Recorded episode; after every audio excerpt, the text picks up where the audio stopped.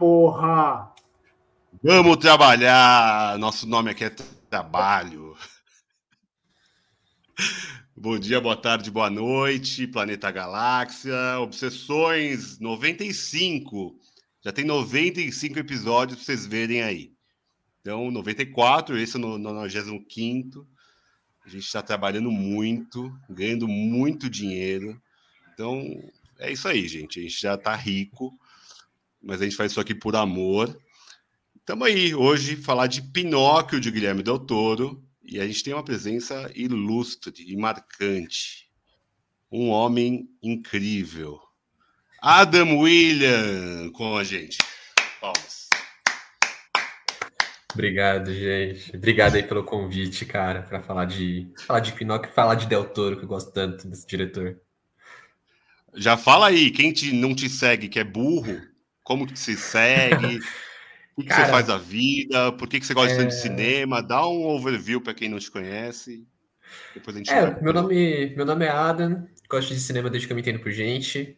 Comecei a falar disso há alguns anos, estou aí falando até hoje pelas redes. Instagram e Twitter, ou Adam William, tem o Leatherbox também para quem gosta de ler alguma coisinha, logar filme da nota, ver nota.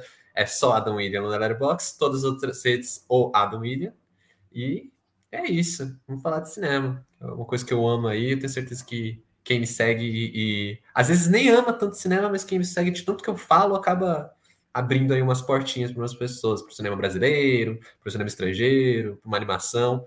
E aí aqui a gente está falando meio que um pouquinho disso, né? Animação, um pouquinho de cultura estrangeira que não é tão hollywoodiana ali, que é o Del Toro, né? Boa. O Adam é muito bom, ele faz, ele sai do cinema, ele vai no cinema todo dia, praticamente. Vou falar que é, se não é todo dia, ele só não foi hoje porque eu falei, vamos gravar hoje, vai, porra. Daí não foi hoje. Senão ele tava no cinema, certeza, certeza. Ele ia ver Avatar pela oitava vez já, porque só tem Avatar no cinema agora. É, mas é isso. Depois dos filmes ele vai lá, ele faz uns reacts já ao vivo ali nos stories, muito legal. Cara, gente finíssima. E a gente veio falar de Pinóquio, do Guilherme Del Toro, que está disponível na Netflix. É uma baita adição de catálogo. Um filme que é um filme da história, da vida do Del Toro, né? Pinóquio é uma inspiração desde sempre, ele sempre falou isso. E esse é um projeto da vida dele. E para a gente começar, sinopse por Fernando Moreira. Hoje a gente está sem o Leandro aqui, o Leandro está de férias. Um beijo, Leandro, se você estiver vendo a gente, se você estiver ouvindo, talvez ele entre, mas não vamos criar expectativa. O Matheus já faleceu mesmo, né? Infelizmente, já se foi esse ano. Perdemos um guerreiro. Fernandinho, sinopse, vamos lá. Vamos lá, sinopse: O Pinóquio, de Guilherme Del Toro. Sinopse do filme: O desejo de um pai solitário dá vida magicamente a um boneco de madeira. Seu nome é Pinóquio. Confuso por ser tão diferente das outras crianças, Pinóquio foge de casa para encontrar seu lugar no mundo e se depara com perigo e aventura. uh! Nossa, que aventureiro! que sinopse, hein? Bom, Pinóquio é uma história conhecidíssima, né? É um conto, um conto de fadas, né? Tem, nem, nesse do, do Del Toro não tem uma fada do que a gente está acostumado a ver as fadas, mas tem lá todo o enredo que ele coloca, mas e tem, né? Hoje, esse ano ainda teve um filme horroroso do Pinóquio, que também está na Disney Plus, dos Zemeckis, absolutamente desnecessário. O clássico é maravilhoso, não posso falar nada contra o clássico. Adam, faz um overview do que você achou desse filme do Pinóquio. Eu sei que você viu no cinema. É, deve ter sido uma experiência que é legal você contar para a gente como foi ver aquele filme, esse stop motion impecável no cinema. Por favor. Sim, é, cara, eu tava até comentando aqui um pouco antes da gente começar, como é legal ver uns filmes assim, tipo, no cinema, porque é um filme que é, ele é feito para distribuição no streaming, mas alguns eu, eu tento, como, como o Victor falou, tô sempre no cinema, é, e aí eu vou assistindo, pegando o que tá saindo, e quando eu vi que ia ter o Pinóquio no cinema, eu falei, não, beleza, eu vou aguardar porque eu quero pegar ele no cinema. Stop motion, animação, eu adoro. E é tanto detalhe, acho que uma coisa que não dá para falar, não, não falar é que é muito detalhe visual, principalmente por ser uma animação stop motion. Cara, é muito bonito. E eu acho legal que é um Pinóquio que, assim, aquela história que a gente conhece. Então, é, é a história clássica do menino de madeira, quer ser um menino de verdade, criado por um, um cara que trabalha com isso, né? Trabalha com marionetes e tal. Só que tem um toque do doutor. Então, assim, para quem está acostumado com remake da Disney, para quem está acostumado com versões de contos de fada, então tem, sei lá, Bela e a Fera, por exemplo, tem mil e uma versões, Cinderela tem mil e uma versões, vale muito a pena dar uma chance para o Pinóquio do Del Toro, porque não é simplesmente uma nova versão, é muito uma releitura. Eu não li o conto, então eu não sei até que ponto o Del Toro está sendo tão original, mas o Del Toro, assim, é uma coisa que você vê a mão dele. Quem, quem já conhece o cinema do Guilherme Del Toro vai pegar algumas umas referências ali que fala, pô, isso aqui é muito Del Toro. Esse elemento aqui do filme, ele é muito Del Toro. Então, eu gostei muito. Eu acho que se estende um pouquinho no final, só no finalzinho, assim, tem um momento que eu já tava meio cansado e ele não termina, ele vai ainda para um meio que um plot. É, é bem uma conclusão mesmo. É, também acho Pinóquio meio irritante no começo, assim, cara. Aquela dublagem, a música, a primeira música dele, eu fiquei, caraca, música longa. Mas, fora esses pontinhos, assim, eu acho que uma baita de uma experiência. No cinema, em casa, é um baita filme, é um filme super diferenciado. Como eu falei, tenha muito a mão do Del Toro, então quem gosta do Del Toro vai gostar, provavelmente vai curtir mesmo que não ame, mas eu acho difícil não gostar muito. E quem não conhece Del Toro é uma baita porta de entrada, assim, porque, sinceramente, é um filmaço. Muito bom. É, lembrando que o filme é dirigido pelo Del Toro e pelo Mark Gustafsson, que fez uma outra animaçãozinha menor, que não é tão conhecida. Ele fez parte do departamento de, de animação do Senhor Fantástico, do Senhor Raposo, do Wes Anderson, que também é um, é um stop motion incrível, é um baita trabalho. Fernandinho, você já tinha visto os outros Pinóquios? Se sim, o que, que você sentiu desse novo Pinóquio, essa remodelagem de história, colocar esse Pinóquio na Itália fascista, falar sobre Mussolini? O que, que você achou? O que, que você achou, meu amigo? Por favor, me diga o que você achou desse Pinóquio. Que idiota. Cara, eu, eu li a história original pro Ian, pro Ian dormir. Tem um livrinho pequenininho, assim, com uns, umas páginas. Você queria assustar o menino para ele não mentir, Fernando? Coisa feia. É, não, precisa colocar, incutir o veneno logo de pequeno na criança, para ele não dar ideia errada para os pais. Para os outros ele pode dar. E li a história também, li a historinha e vi o filme, né? O filme clássico lá. É...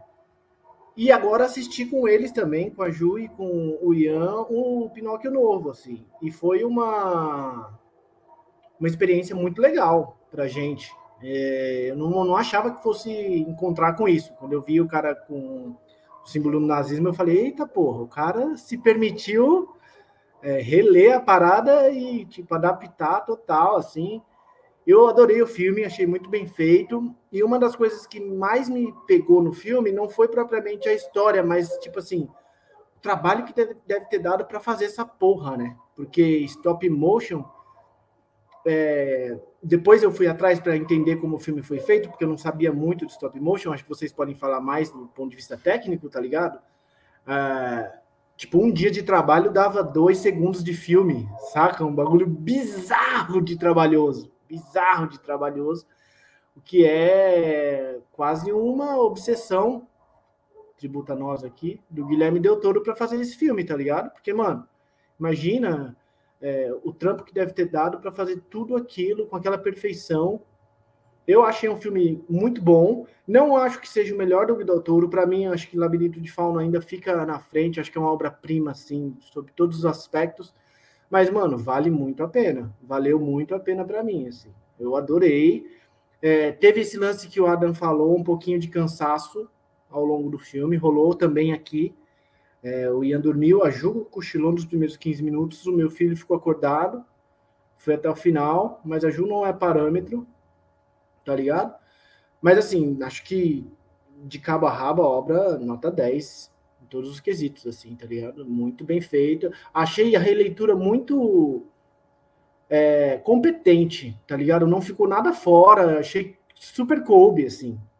Super, super funcionou para mim o filme inteiro e permitiu várias coisas, assim, entender várias coisas melhor do que o, o original e o livro, né? Da onde ele vem, assim.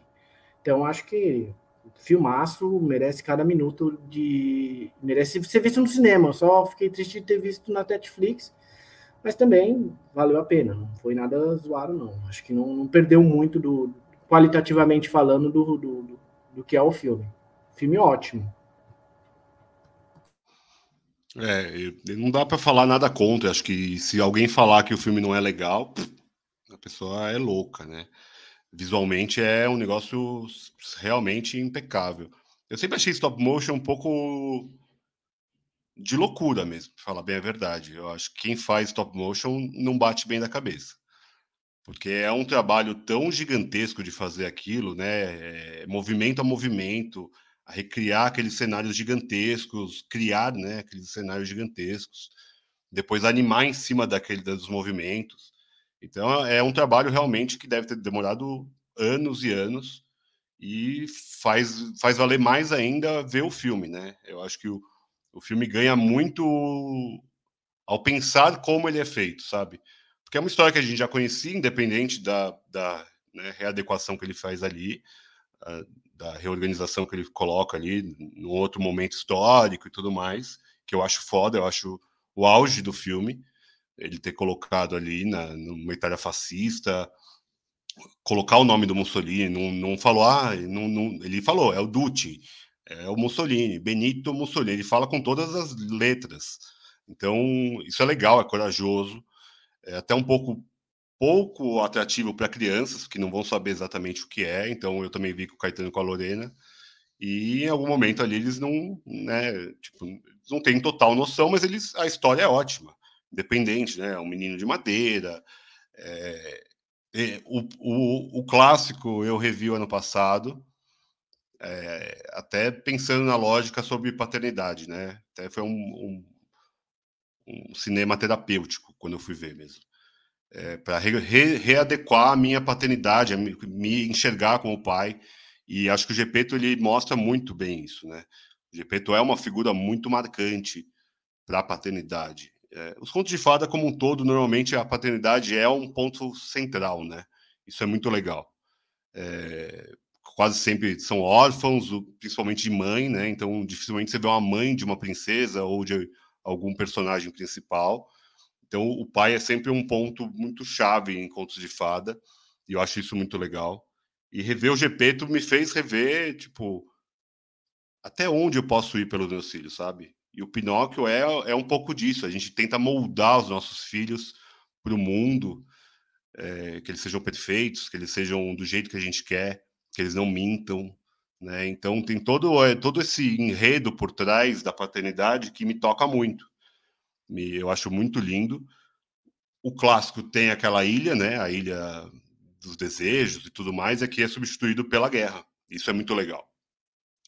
Como ele coloca, como ele faz essa mudança de, de local. Porque aquela ilha realmente é o, é o momento tenso do, da animação clássica.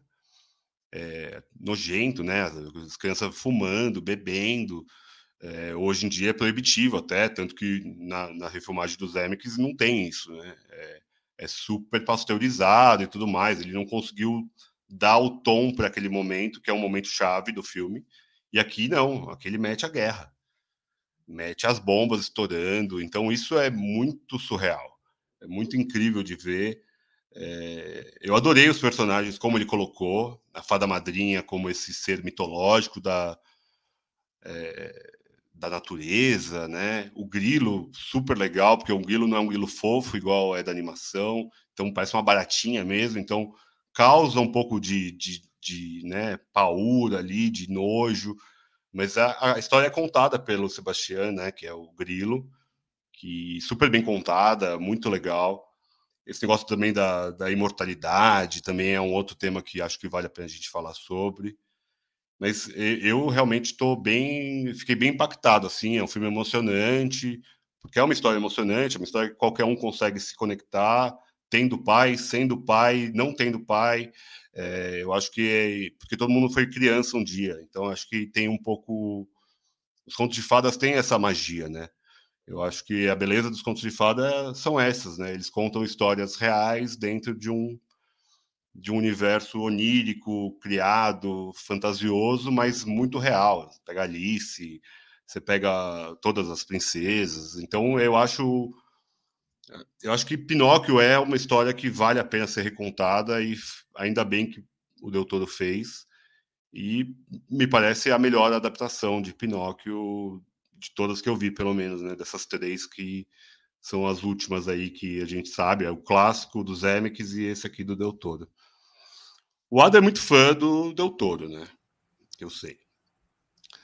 Ada, me fala um pouquinho do que você viu do Del Toro, além do submundo obscuro que ele gosta de colocar, da guerra que ele já colocou lá no labirinto, igual o Fê falou, e também desses seres sempre mitológicos, né? Hellboy, você pega a Colina Escarlate, ele tem outros filmes com a, a Mulher Peixe lá, que a forma da água. É... então, assim, é, é, legal ver. Ele tem a, tem a marca do Del Toro, né? Fala um pouquinho do Del Toro como um todo, como você gosta muito. Acho que vamos explorar você nesse momento. Bora. Cara, é, o Del Toro, assim, para mim é um diretor. Eu gosto muito do, do traço dele de trazer. É um cinema de monstro. Né? Tanto é que quando a Forma d'Água ganhou, não acho que não é o melhor dele, não, talvez não devesse ter ganhado aquele ano, acho que tinha filmes melhores aquele ano. É, mas é legal quando ele ganha e você olha como tipo, poxa, legal, o Oscar deu um prêmio de melhor filme para um filme de monstro, porque em essência, A Forma d'Água é um filme de monstro.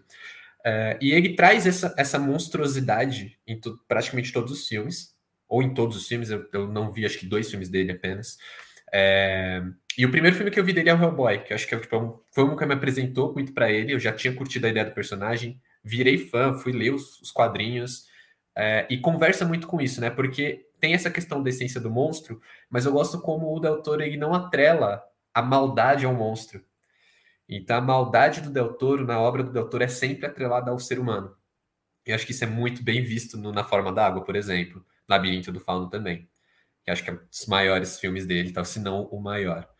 É, e aí, quando eu fui ver, e assim, o Hellboy tem toda uma ligação ali com o nazismo, né? Tipo, a origem do Hellboy, além de estar ligado ao inferno, está ligada ao nazismo, porque ele vem para o plano terrestre através de uma experiência dos nazistas é, e acaba se aliando ali, sendo adotado por um, um, senhor dos Estados Unidos. Então, ele muda a sua essência. Né? Em vez de ser o, o cara que vai condenar nossa, nosso plano, ele vai salvar, vai defender. É, então tem muito disso do, do, dos nazistas, que está na história original do Hellboy. Eu acho que isso foi uma coisa que chamou muita atenção do Del Toro para adaptar o personagem. É, o Labirinto do Fauno tem muito disso, tem essa coisa fascismo nazista. É, a Espia do Diabo, que é o meu favorito dele, tem isso. Eu acho incrível como tem toda essa questão. Tá sempre o fascismo tá sempre à espreita no, no, no cinema do Del Toro.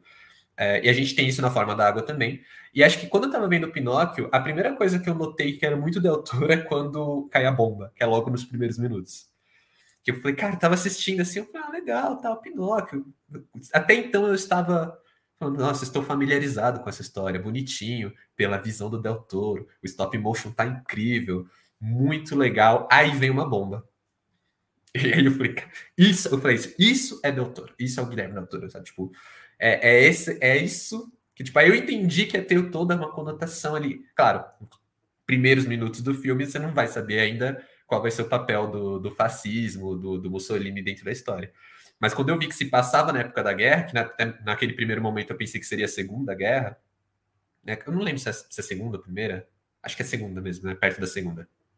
Eu achei que ia ser tipo voltado com é, o cara, mesmo. Só para falar, o cara morre na Primeira Guerra e daí é um pouco depois, é, é o começo ah. do fascismo, digamos assim. Ah, boa, perfeito. É, então, é eu, eu fiz aquele, aquela ligação com. Ah, legal, filmes com nazistas. E aí, depois que eu fui entender tipo, que ele não estava falando de nazismo em si, mas de fascismo de uma forma mais geral. É, e aí eu falei, nossa, isso é muito Del Toro.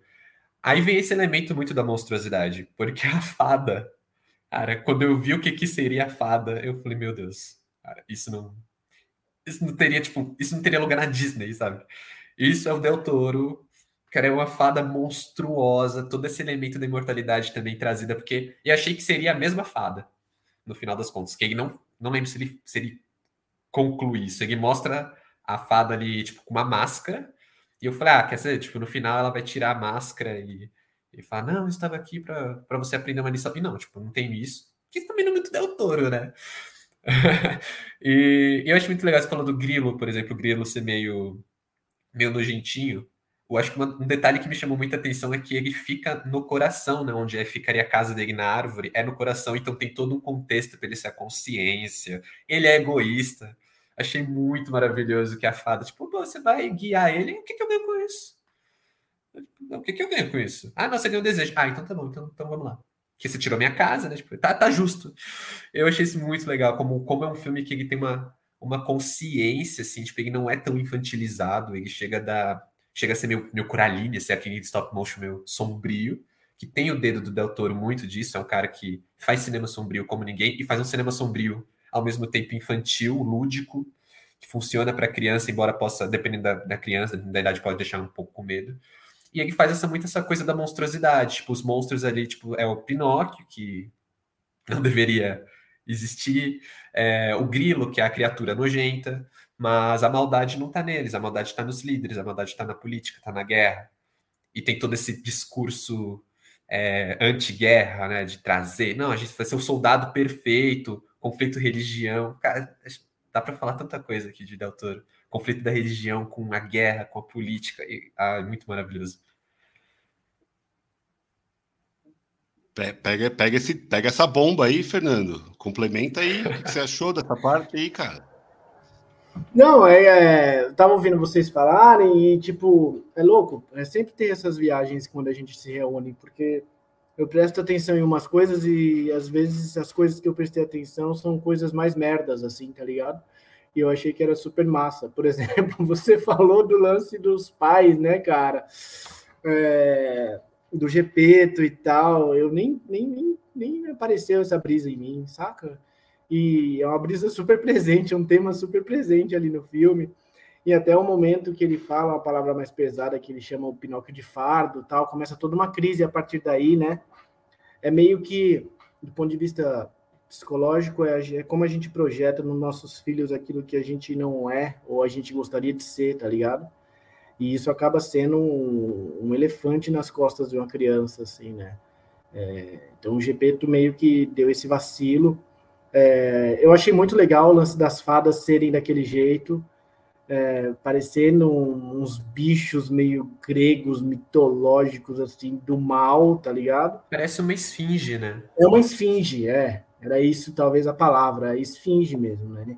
E todo o mistério que ronda ali, o lance da ampulheta, né? Ah, você vai ficar aqui, tipo, acabou, tchau. Tipo, não tem. É, conversa, não tem negociação, né? Ah, cara, eu achei muito legal, achei ótimo, é, e não, não tinha prestado atenção nesses, nesses temas, assim, sabe? Que para mim ficou muito a parte técnica, assim, eu fiquei brisando, falando, caralho, mano, o cara deve ter demorado mó cota para fazer isso, porque não é no computador, tá ligado? Ele deve ter que pegar das câmeras, mexer, mexer dos bonequinhos segundo a segundo. Eu falei, mano, por que, que o cara fez isso? Todo esse trabalho e tal. Por que, que não fez um filme em animação, que era mais fácil e tal? Eu fiquei com essa angústia ao longo do filme, ao longo das duas horas do filme, assim. As bombas, o tubarão, né? A baleia, melhor dizendo, né? Aquilo é super bem feito, assim. Mas tem vários outros temas aí que vocês levantaram já e que estão fazendo pensar, assim, que eu nem tinha refletido, embora eu eu seja um pai. Eu acho que foi um péssimo pai, na real, porque eu não consegui captar a mensagem principal do filme, que é não projetar no meu filho os meus. Os... Ai, foda, velho. É uma bosta. Não é nada, você é um ótimo pai, o Ian tem um ótimo pai. É, queria falar um pouquinho da. Você falou da ampulheta, eu acho que esse também é um momento marcante do filme, né? O quanto a gente tem um tempo limitado e o filme mostra bem isso. Eu acho que é legal até pra gente conversar com os nossos filhos, né? Porque somos imortais, né? A gente vai morrer uma hora. Então, é, essa lógica do pai super-herói, do pai que, que faz de tudo para a gente, né? A gente faz de tudo para um, os filhos serem excelentes e tal, serem os melhores, coloca eles numa redoma. E é legal como o Pinóquio ele vai lá e provoca o tempo todo, né? Porque ele é uma criança pura. Ele é um, é um menino, ele se sente um menino e ele é um menino. Então eu acho isso muito legal, porque eu, Fê, aqui, a gente é pai, a gente sofre com isso. O Ian tá com uma idade que o Caetano também tá perto e eles provocam a gente o dia inteiro, pelo menos o Caetano a mim. É, e a Lorena com quatro sapateando na minha cabeça. E aí, o que eu faço?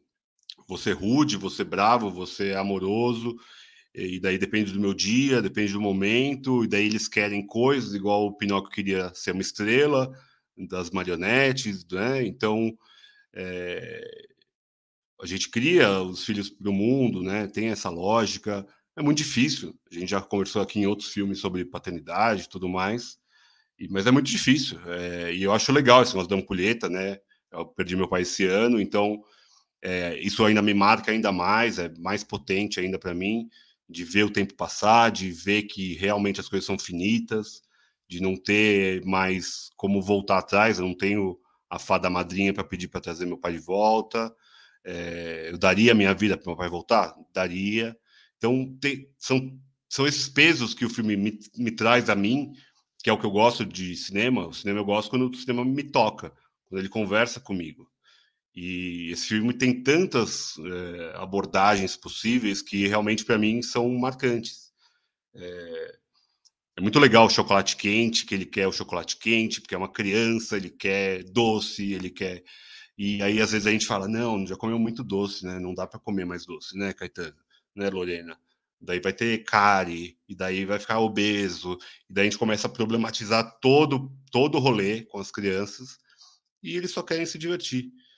E como a gente também, quando era criança. Então eu, eu gosto de ver esses filmes para me ver como criança também, sabe? Para me ver no papel de criança, para ver quão duro eu estou sendo com meus filhos, o quão eu fui duro com meu pai. É, então eu, eu, eu represento muito isso para mim, sabe? O que eu achei legal, que pelo menos na minha interpretação, são duas fadas, né? A da vida e a da morte. Pelo menos a, a mim me ficou essa visão, né? Porque a da morte ela é mais dura, né? Ela é mais é isso, é ampulheta, você não pode falar, você não vai voltar, você tem a imortalidade, dá vários, né? Você tem a imortalidade, mas a vida é um peso também, né? A vida é um sofrimento. Mas o que é muito legal do filme, que eu acho que traz toda uma comédia ou um lado mais cômico, é o Grilo. O Grilo ele faz aquela quebra cômica, porque ou ele está sendo pisado, ou ele está ou ele, igual o Adam falou, ele é super egoísta, ele pensa nele, mas ele vai mudando aos poucos, igual o macaco. O macaco também, aos poucos, ele vai ficando legal. É, tem o, o, Conde Volpe, né, que é o, o dono da, dos, das marionetes lá, que é um baita pau no cu. É, então, isso é, é bem legal que mostra, tem os arquétipos todos, né, de como filmes de criança, como filmes de, de conto de fada, tem vários arquétipos. Mas eu, eu gosto muito como foi feito. Mas de longe, o visual é o impactante, porque não tem como. É, o, o, visual é realmente é, é grandioso. Vou, vou, te falar, talvez seja o filme mais difícil que eu vi no ano.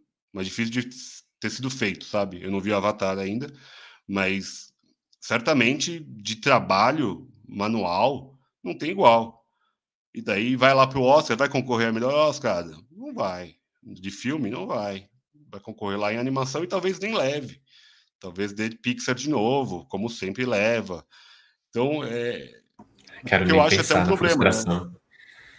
Né? A frustração que esse filme, eu vou ter esse filme não ganhar a melhor animação. Porque, tipo, não, não cara, é, mim é, é errado. Não nem concorrer. Exato. É totalmente diferente dos demais. Já dá para ele e foda-se. É... Mas infelizmente Merecia... a academia tem, né?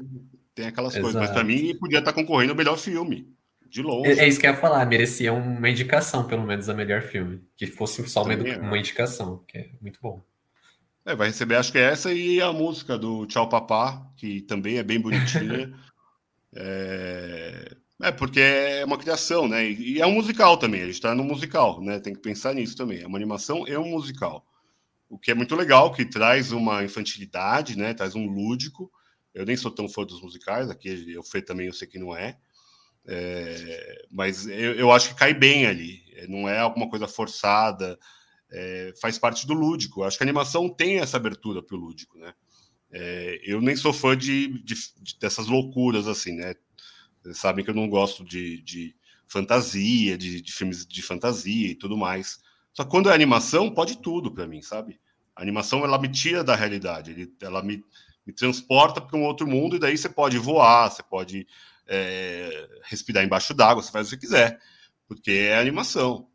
É, quando é um live action, aí me tipo, não, não, faz o menor sentido para mim, sabe? É, a gente já falou de outros filmes aí, eu não, nem vou citar, senão a gente sofre hate aqui. Mas, é, Adam, fala mais um pouquinho do que você achou. É, eu, o que eu acho legal de falar do Del Toro como um todo é um cara mexicano, né? Que fez quase toda a carreira já em Hollywood, né? Ele já. O primeiro grande filme é o Hellboy, depois já foi o Labirinto Fauno, que daí é espanhol, né? Mexicano. É... Só que daí ele volta para Hollywood e faz a carreira toda lá, né?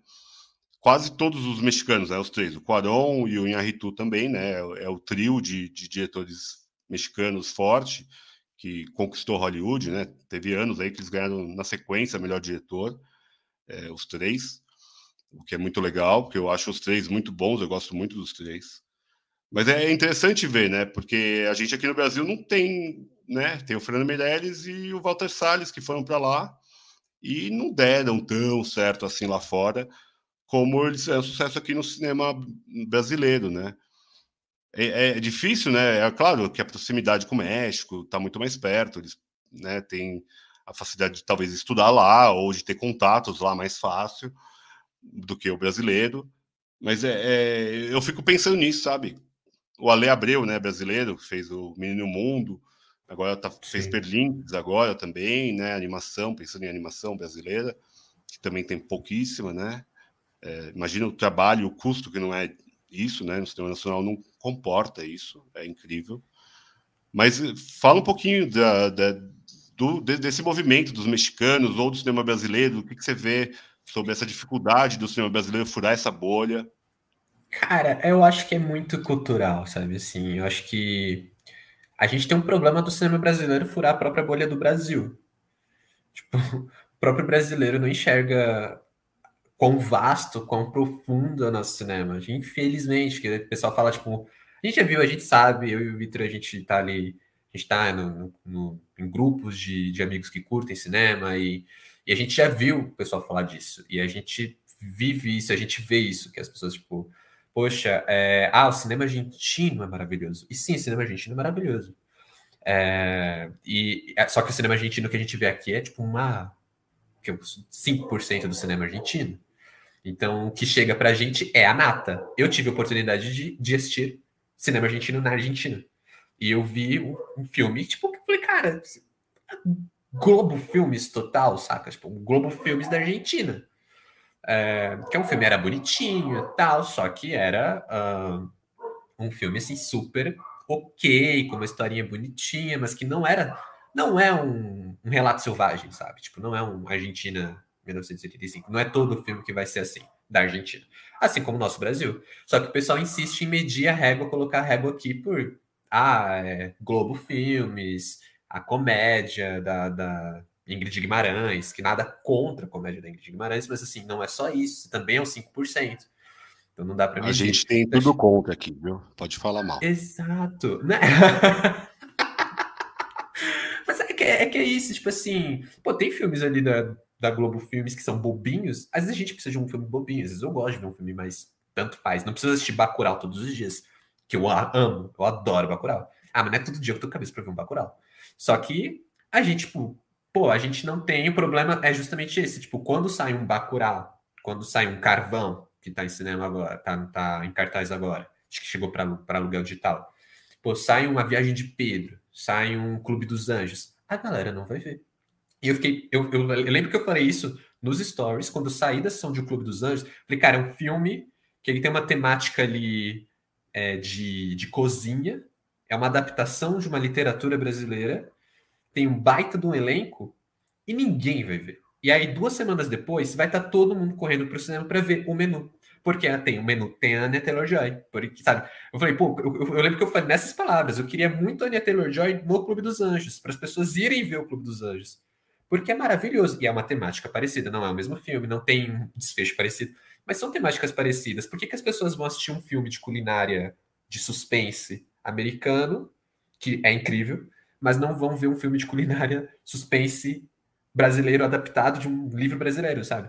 E, e, isso é muito ruim. Então, assim, como é que a gente vai furar a bolha nos Estados Unidos se a gente não consegue furar a nossa própria bolha? Acho que isso é muito importante, é um debate que acho que as pessoas têm que pensar. Eu acho que eu gosto muito de citar aqui o, o Dalen Nogari, que é um crítico, quem não conhece, acredito que quem está assistindo, que gosta muito de cinema, vai pelo menos ouvir falar, ter ouvido falar dele. E assim. E aí, vem. É, continuando, o, Dalen Nogari ele fala assim, sobre muito a questão do Oscar, né, do filme internacional. Então ele fala tipo de toda uma importância de ver uma votação, da gente conseguir impulsionar um filme nacional com antecedência. É, então ele também ele pega pelo, né, por, por outra vertente, pela vertente da premiação, pela vertente da academia, da campanha. Mas é isso, sabe? Tipo assim, como a gente está tratando o nosso cinema. Eu não falo a gente só espectador, porque a gente sabe que tem a ver com órgãos, tem a ver com política, tem a ver com social, economia, tem tudo, um, um, toda uma estrutura que é necessário de mais incentivo, mais investimento.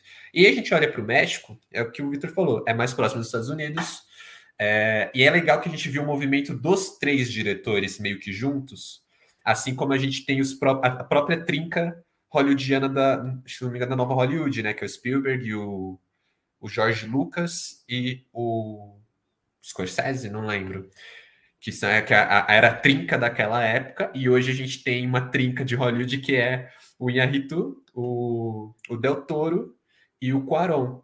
É, o Inharritu estava falando com o Vitor, a gente comentou um pouquinho sobre Bardo antes da, da live começar, é, que eu, eu não conheço tanto do, do cinema do Inharritu, mas eu amo o cinema do Quaron, é, que é um diretor que também teve uma grande oportunidade, eu acho que isso é o que talvez os diretores brasileiros talvez pudessem tentar abraçar, que foi um pouco que eu vi com o José Padilha, do Tropa de Elite, que ele fez o remake do Robocop. Então, assim, independente da qualidade do remake do Robocop, do filme Robocop dele em si, é um nome muito chamativo. O Afonso Cuarón ele chegou nos Estados Unidos e ele fez Harry Potter e, o Prisioneiro de Azkaban.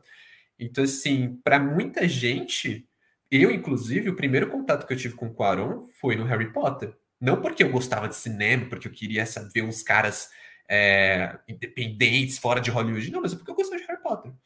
E o, o Del Toro me pegou por um filme de super-herói, que não é tão super-herói assim nos padrões, principalmente os de hoje, né? Que a gente está acostumado já com, com a Marvel e o, os, o MCU em si.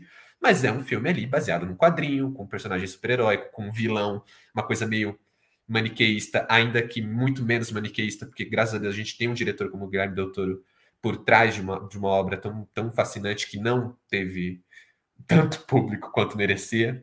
Mas são caras que eles pegaram obras ali que, que jogam um holofote legal neles. E é uma coisa que eu sempre penso muito quando às vezes eu vejo. Eu sou um cara que gosta muito de, de herói, eu gosto muito de Marvel. E eu vejo como a gente está muito em, em grupo de cinéfilo, eu vejo as pessoas falando, tipo, ah, eu não gosto de filme de herói. Tipo, tudo bem, é, é super normal e não tem problema. Mas, assim, tenta pensar um pouquinho, às vezes, como esse cinema bem mainstream abre caminho para uns caras que nem o Del Toro, que nem o Quaron, sabe?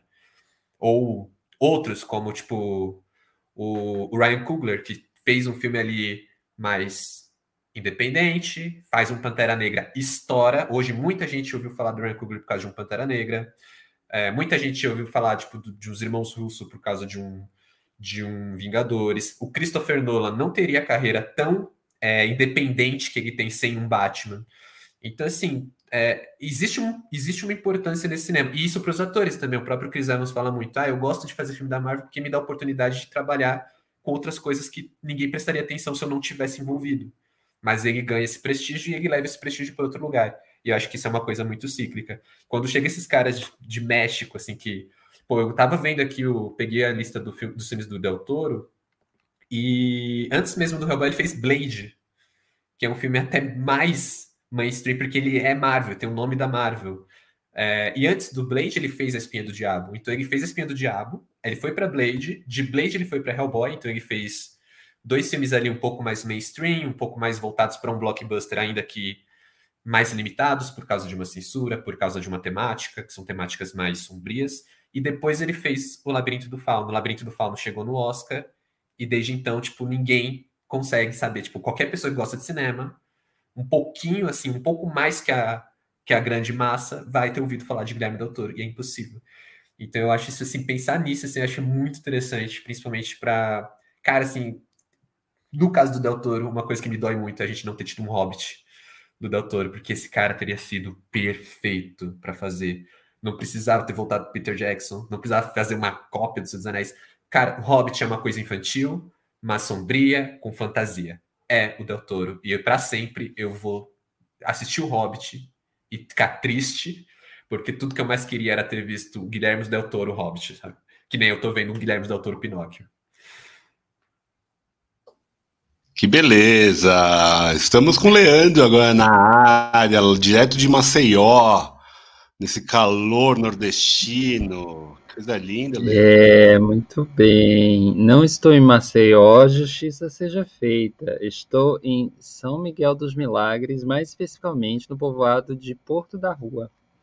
Lugar assim absolutamente maravilhoso. É Tão maravilhoso quanto o Pinóquio. Olha que eu vou dizer que eu passei o dia na praia e não consegui ver o Pinóquio, achei, achei feio. De verdade, de verdade, não, não me interessou ver tela assim, de verdade, nesse passeio que eu tô, tô vendo. Mas é o contraste com o passeio, não é o filme não, o filme é muito bom. Mas eu vi uma hora de filme. Uma hora de filme, deu para sentir o que é, vou ver o final mas eu tô um pouquinho longe de tela aqui, vou, vou te falar. Vou Fez te falar, tô bem. mais perto dos corais. Que coisa linda. Mas Quer dar uma dica de viagem vi. pra galera, então? Dicas de viagem? É. Nossa, então vamos lá, vamos para novas frentes. É. Não, então fala um pouquinho dessa uma hora que você viu, o que, que você achou do stop motion, pelo menos, né? Que isso dá para ver na primeira no primeiro minuto do filme você já vê a qualidade. Fala um pouquinho desse, dessa primeira hora que você viu, meu amigo.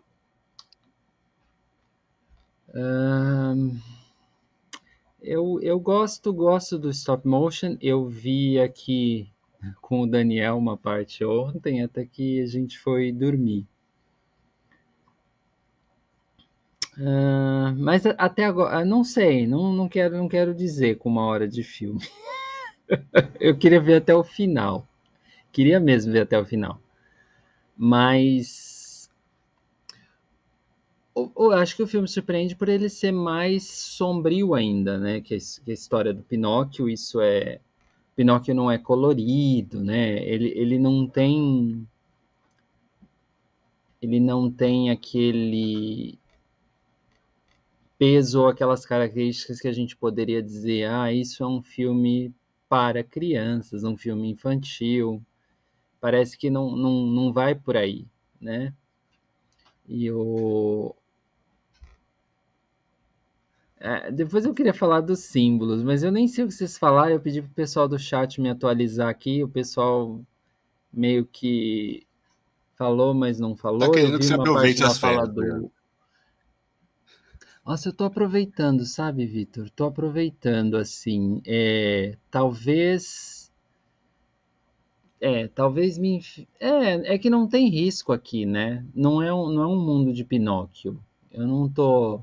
Não tô cercado de abutres, estou cercado de beleza, realmente.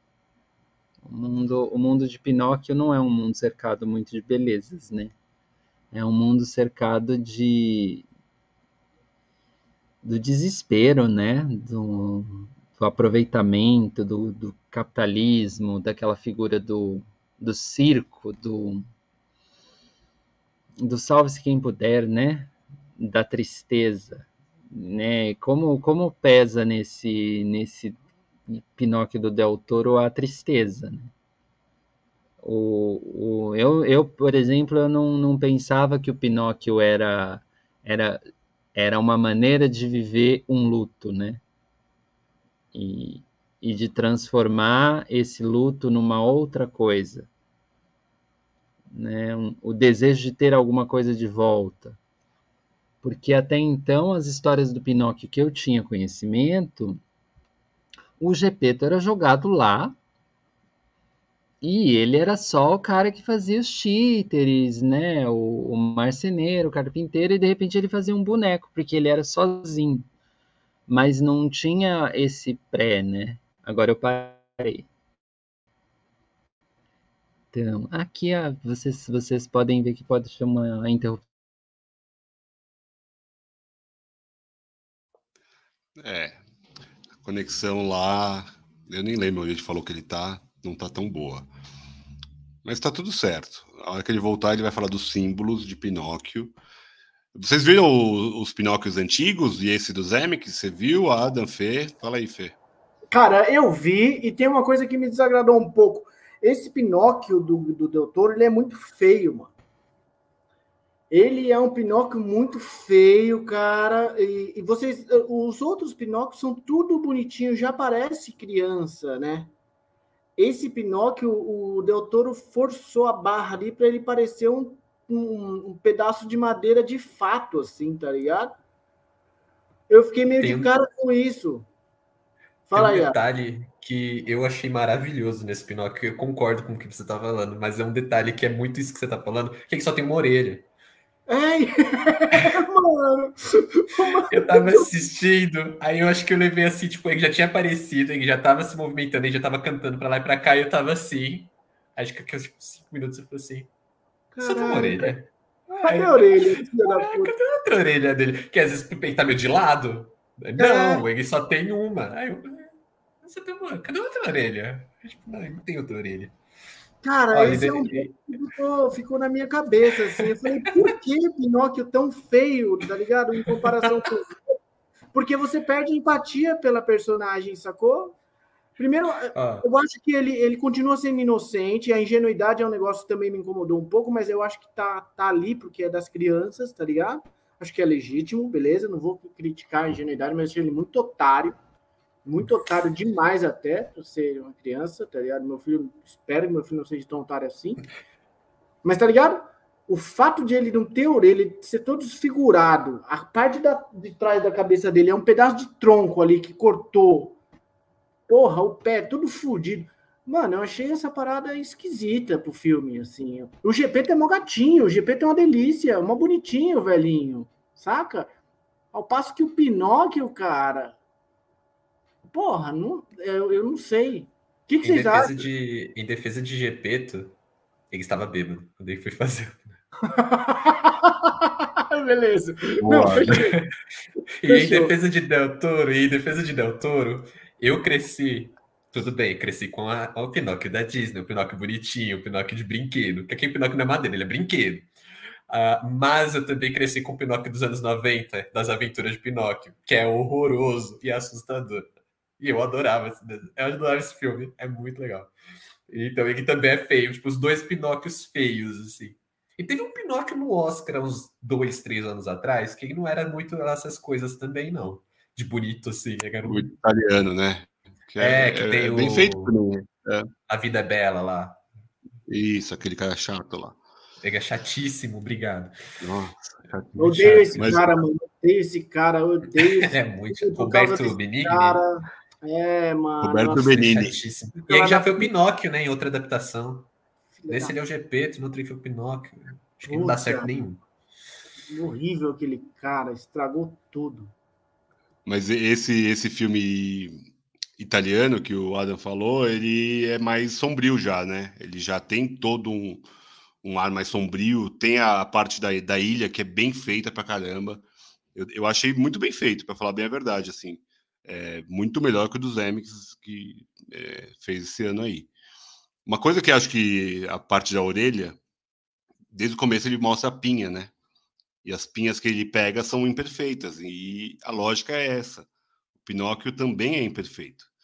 Ele tem alguma imperfeição, né? Ali é o, o fim da cabeça é o fim de uma pinha, né? Parece o fim de uma pinha. Então, acho que tem essa simbologia também da, da pinha. Vamos ver se o Leandro volta, porque ele pagou agora uma internet melhor, é, que está disponível lá no hotel. Aproveita e fala dos símbolos, meu amigo, já que voltou a internet. Nossa, ele tá com o ombrinho de fora, tá uma delícia, né? Papai. passei, passei o dia interpelado, Vitor. Pra não ficar com marca de sunga. O é, que, que eu ia falar? Ah, tava falando do Pinóquio. Então tá. O, os símbolos. Ah, tem tantos na história do Pinóquio, né? O próprio Pinóquio é um grande símbolo, né? É o símbolo. É, vocês viram a live do Jodorowsky, a entrevista do Jodorowsky? Não. Então, é, tem uma entrevista na internet do Jodorowsky no YouTube que ele dá para o filho dele, que é o Adam. O Adam tem um programa na TV, talvez espanhola, que me é o Adam, é o outro Adam, o Adanovski. É, que chama Lermelo, o nome do programa, que o programa comenta literatura. E nesse dia ele estava com um ilustre convidado, o pai dele, Alejandro Jodorowsky. É uma entrevista recente, tem algumas semanas, e é muito lindo ver o nosso, nosso mestre aos 93 anos, com tanta serenidade, sabe? É, é demais, precioso. Recomendo que vejam. Mas nessa entrevista, o Jodorowsky fala sobre a relação dele com leitura e que ele aprendeu a ler muito cedo. Qual foi o primeiro livro que Jodorowsky leu? Pinóquio.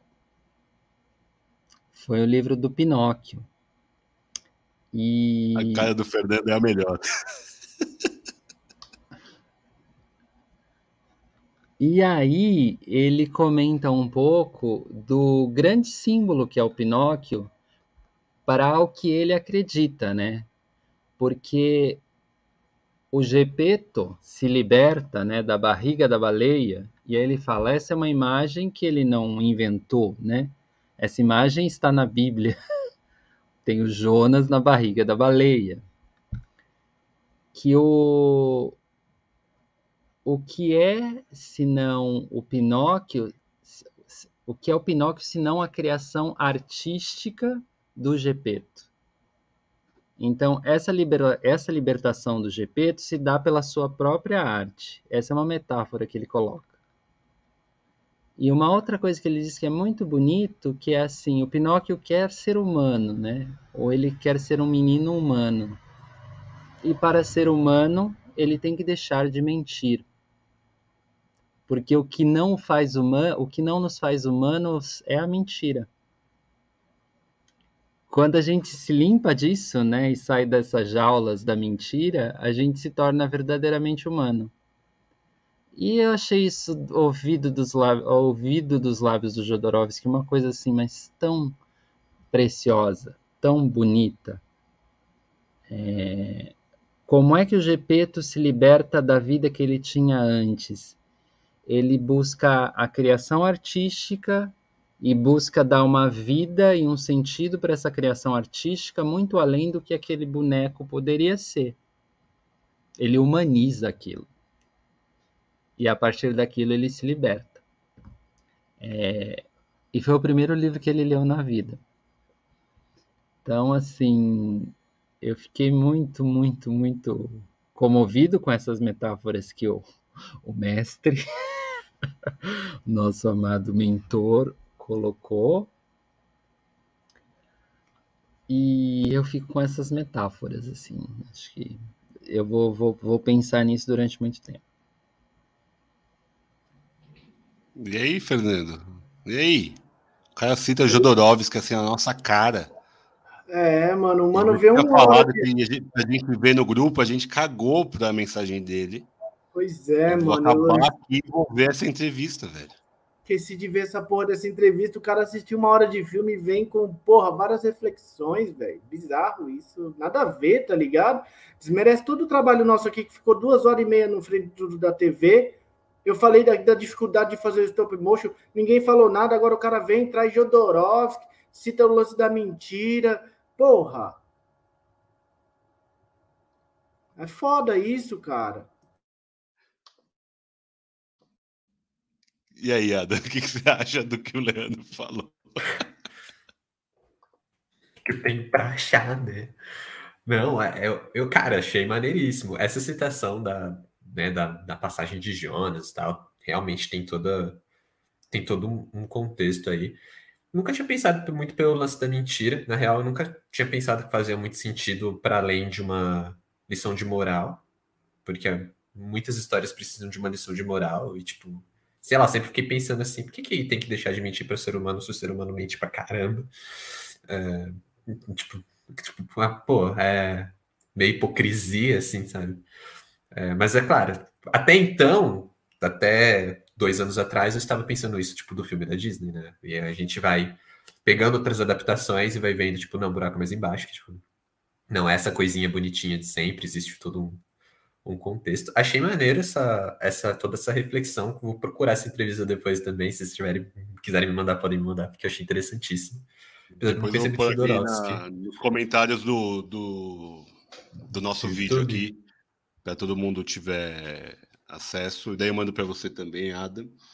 É, o Vini fez uma pergunta aqui. É, é a altura do original ou até melhor? Qual original? Do livro? Não, o original da Disney, né? Acho que da é Disney é o original, né? É original e cinematograficamente, vai, digamos assim. É, mais marcante, né? É.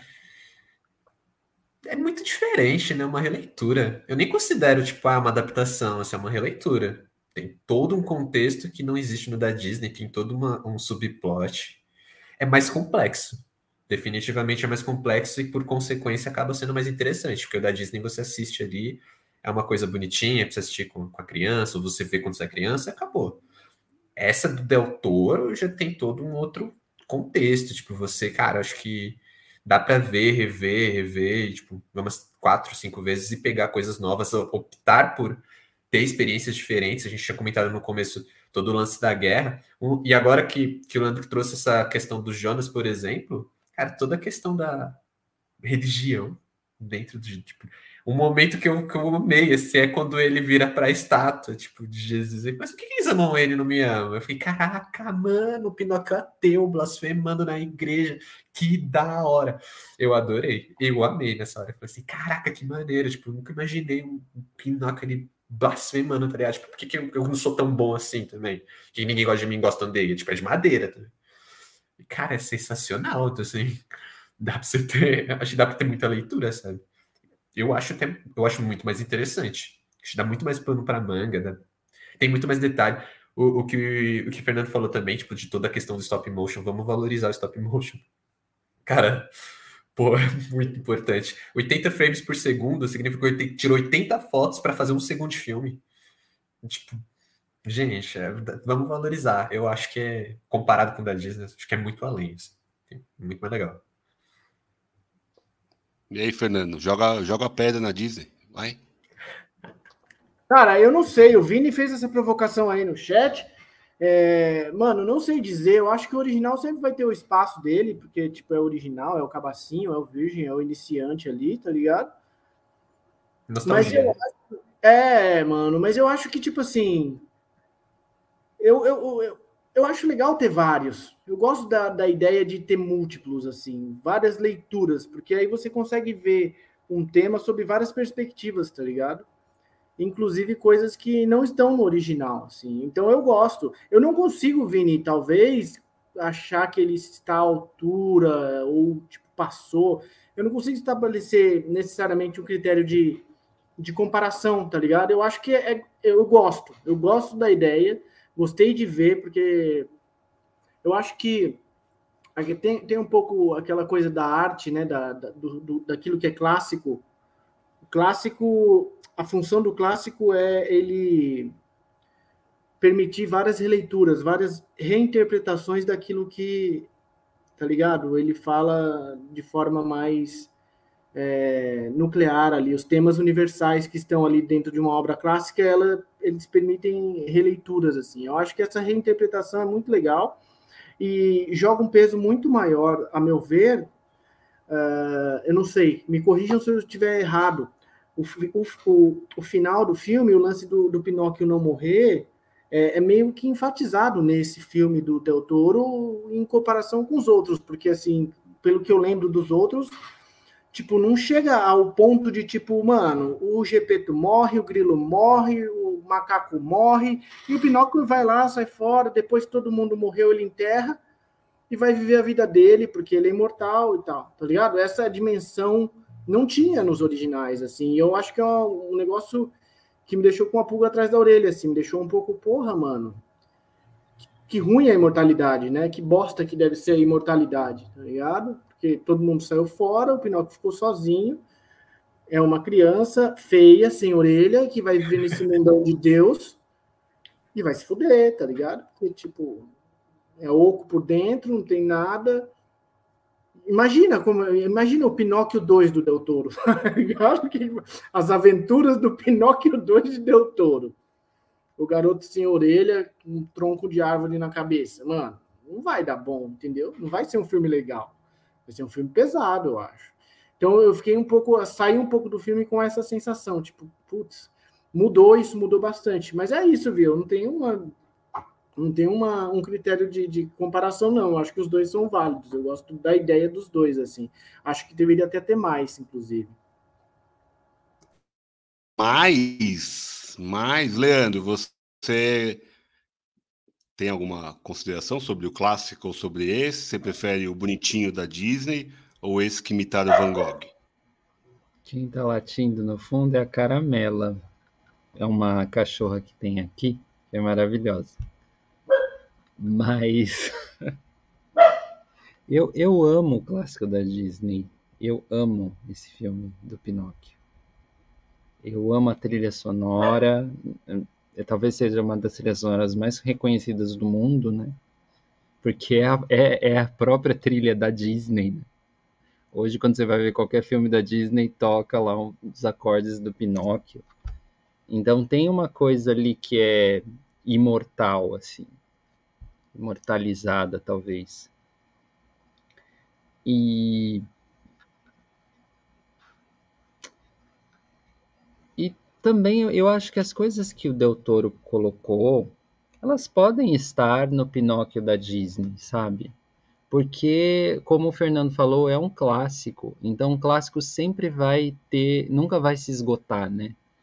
é, tanto o, o, conto de fadas, né, o livro, que Jodorowsky leu quando tinha seis anos, Jodorowsky tem 93. Então, quantos anos essa história acompanha as pessoas, as crianças, adultos, e quanto tempo ela faz parte do imaginário? E como você sempre pode fazer grandes releituras, assim, né, do que é do que é esse esse esse boneco criado como uma coisa sem alma, né? é até. Será que o Pinóquio tem alma antes de ser humano? Você, você vai jogando questões, porque a história ela é muito interessante. E você pode criar outras abordagens e outros Pinóquios tão bons quanto, dependendo do que você. de, de qual parte da história você explora, porque qualquer conto de fada ele tá cheio de dessas dessas metáforas e desses símbolos, né? Um boneco de madeira não é só um boneco de madeira, um, um circo não é só um circo, né? Um, um, um dono de um circo não é só um dono de um circo. Tô, tô falando especificamente das partes que foram enfatizadas nessa uma hora que eu vi, né? É, como outros outros filmes que tem esse, esse pano de fundo do nazifascismo.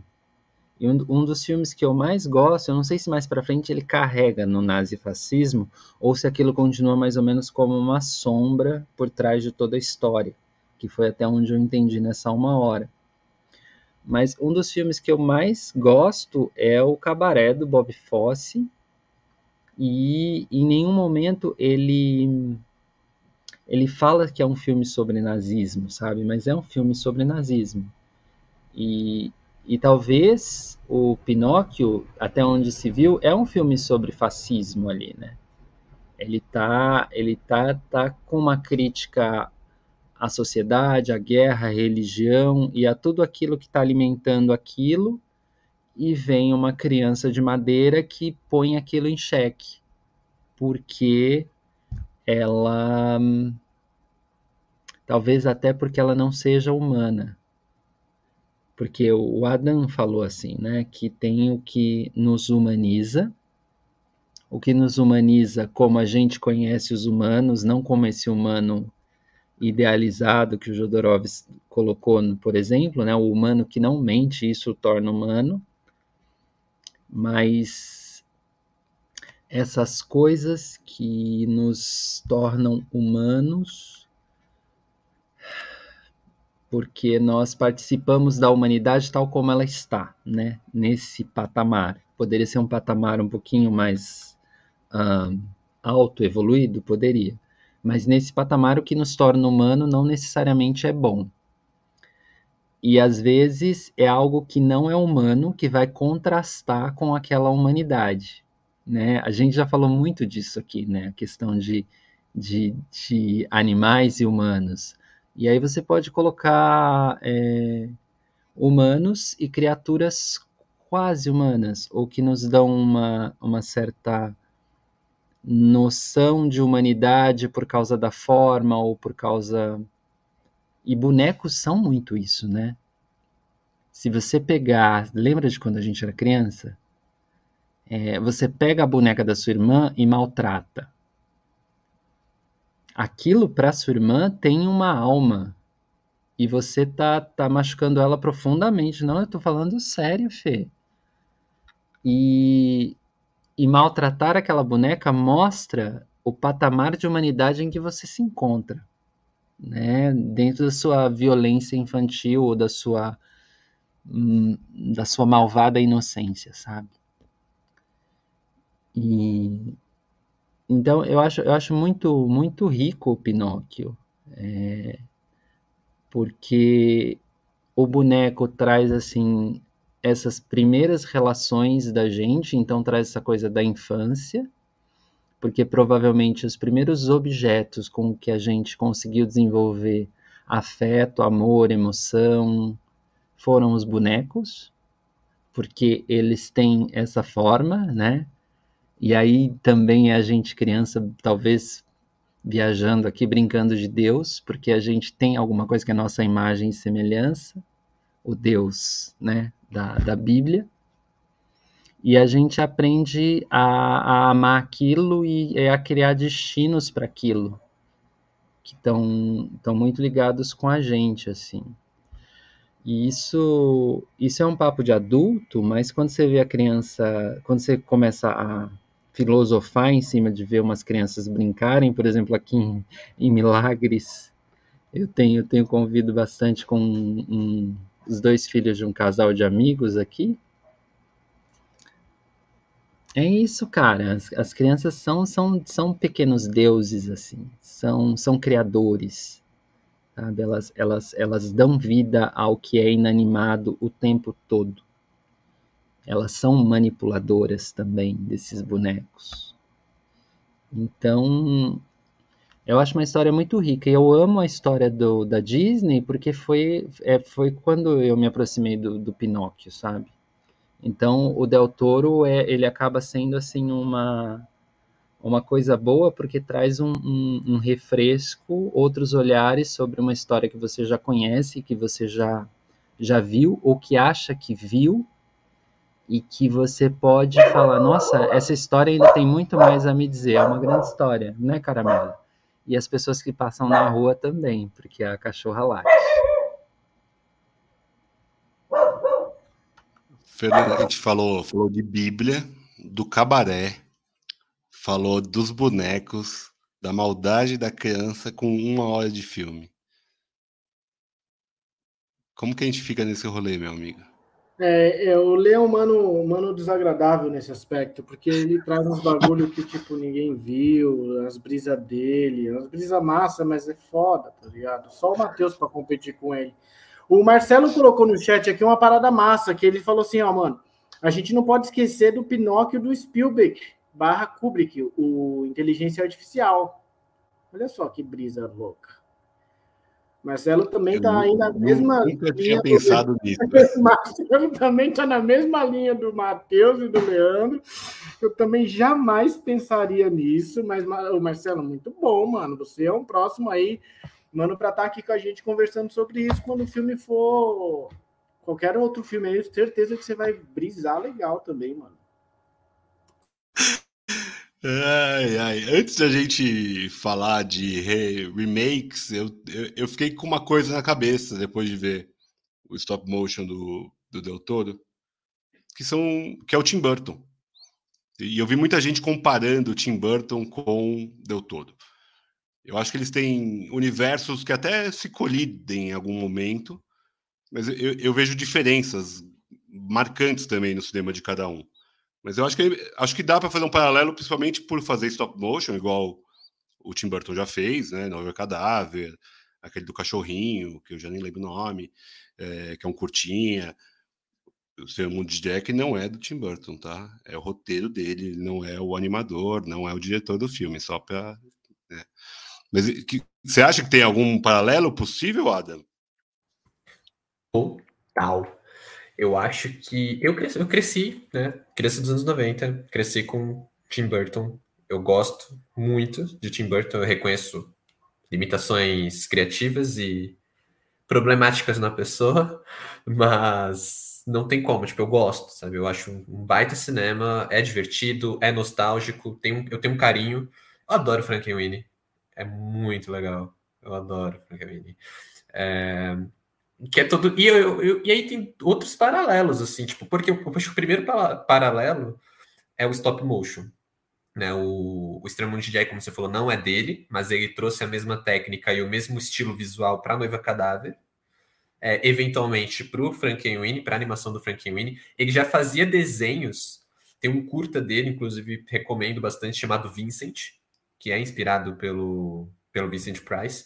E ele já tem aquele estilão assim de cabeçudo com olhão, que é o mesmo estilo que a gente tem no Extremo de Jack, na Noiva Cadáver. Então, o Extremo de Jack não é dele, mas puxa esse o traço dele. É, então, esse será primeiro paralelo entre os dois.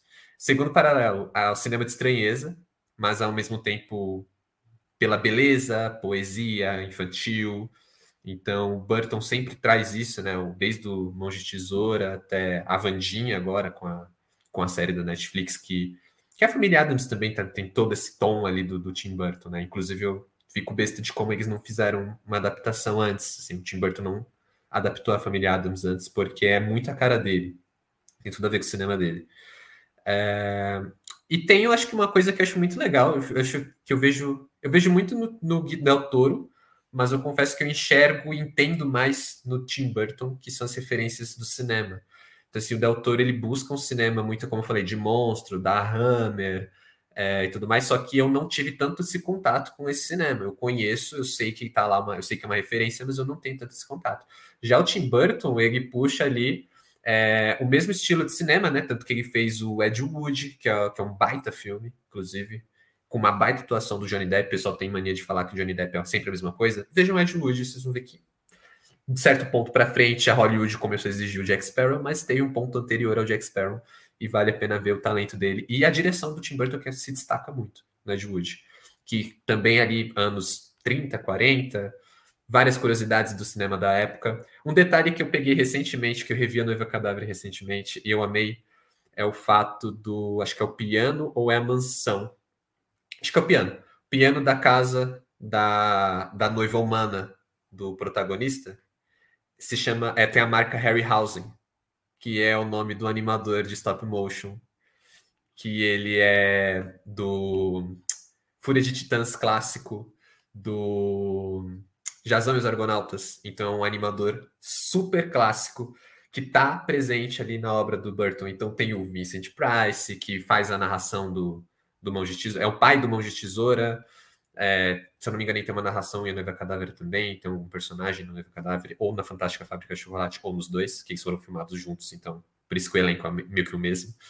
É, então, assim, são diretores que eles fazem, eles constroem um novo, eles têm um cinema de estranheza, um cinema bem original, é, apesar de, né, tem, o pessoal tem meio que as críticas com Tim Burton que se repete, mas apesar disso, é um cinema bem original. Ele tem muitos filmes originais eh, que estão histórias da cabeça dele. E quando ele adapta histórias clássicas como O Cavaleiro Sem Cabeça, O Sweeney Todd, ele dá um tom dele, que é uma coisa que o, que o Del Toro faz. A gente tem o Pinóquio, a gente tem o Hellboy, que são adaptações, mas são adaptações com a cara do diretor.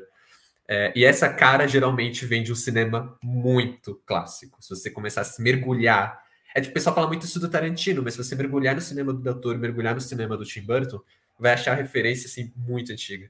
Então eu enxergo muito paralelo nos dois cinemas. Eu adoro os dois. Eu acho que hoje o Del Toro ele, ele ganha em originalidade, porque o Tim Burton ele deu uma parada. E a gente tem aí uma comparação bem próxima, porque o Del Toro adaptou um conto, que é o Pinóquio, e o Burton adaptou o Dumbo. Então, assim, o Dumbo ele é bem. Eu não assisti, mas eu vejo que ele não é tão marcante assim, apesar de. Eu vejo gente falando assim, ah, desses remakes não é tão ruim, mas eu vejo que ele não é tão marcante. Já o Pinóquio, cara, ele vai ser lembrado, sabe? Tipo, o Pinóquio ele vai. Não tem como. Ele vai ficar anos ali com. com no, meio que no hall dos stop motions, assim. E eu acho legal como ele vai atrair uma galera. Eu sinto que ele vai atrair uma galera nova que. Que o único stop motion de referência vai ser o do Tim Burton. E talvez Coraline. E aí essa galera vai pegar aqui e vai, e vai falar, pô, tem mais obras em stop motion, talvez eu encontrar aí o Wallace Gromit e outros que também meio que ficaram esquecidos, assim, mas que são muito legais, que valem a pena revisitar, sabe? A Fuga das Galinhas também, que é excelente. É, é do mesmo, é maravilhoso. É o mesmo diretor, né? Uhum. É, é um trabalho gigantesco. Vocês veem algum paralelo? Querem comentar sobre o Tim Burton? Porque o Adam também quis chegar no mesmo nível do Leandro, hein? Senti, Fernando. Não, mas acho que foi foda isso, porque é, é, os cinemas se parecem. Eu, eu, não sou. Eu não sou conhecedor de Tim Você Burton. nem gosta do Tim Burton, é, fala a verdade, Fernando. É. é. me dá um pouco de. Esse, esse lance gótico, assim, do, do Mãos de Tesoura Teve uma época na minha vida que eu ouvi uns sons góticos e tal, mas, tipo, muito disso já me dá um, um bode, tá ligado? Dá uma preguiça, saca? Não dá pra ser Joy Division pra mim a vida inteira, tá ligado? Tipo, essa depressão do Ian Curtis, essas coisas assim do que tem no, no Monte de Tesoura no cinema do Jim Burton. Então me dá um pouco de, ah, tá, mano, legal, mas mas quando eu assisti o filme do Pinóquio, me veio o Tim Burton mesmo. Tipo, lembrei de você, Vi. Porque falei, ah, mano, o Victor vai falar isso. Certeza que ele vai falar isso. Mas eu não esperava que o Adam fosse falar esses bagulho todo aí que eles falaram. Falou um monte de nome aí que eu nem conhecia. Obrigado, Adam. Obrigado. Obrigado mesmo. Estou até procurando o nome dos caras aqui agora para ver se eu entendo um pouco mais. E você, Lê, que faz algum Algum comparativo com o Tim Burton?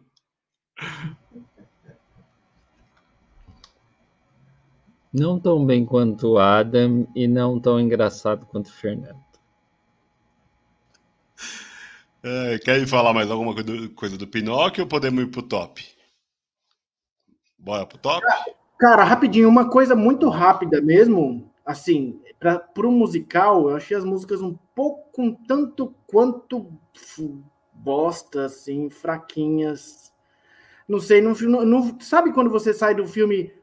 Eu gosto de música, então quando eu saio do filme e eu, eu ouço uma música foda no filme, eu vou lá no Spotify coloco ah, na minha lista e tal. E não tive nenhuma música do Pinóquio que eu queria ouvir na manhã seguinte, tomando café, tá ligado?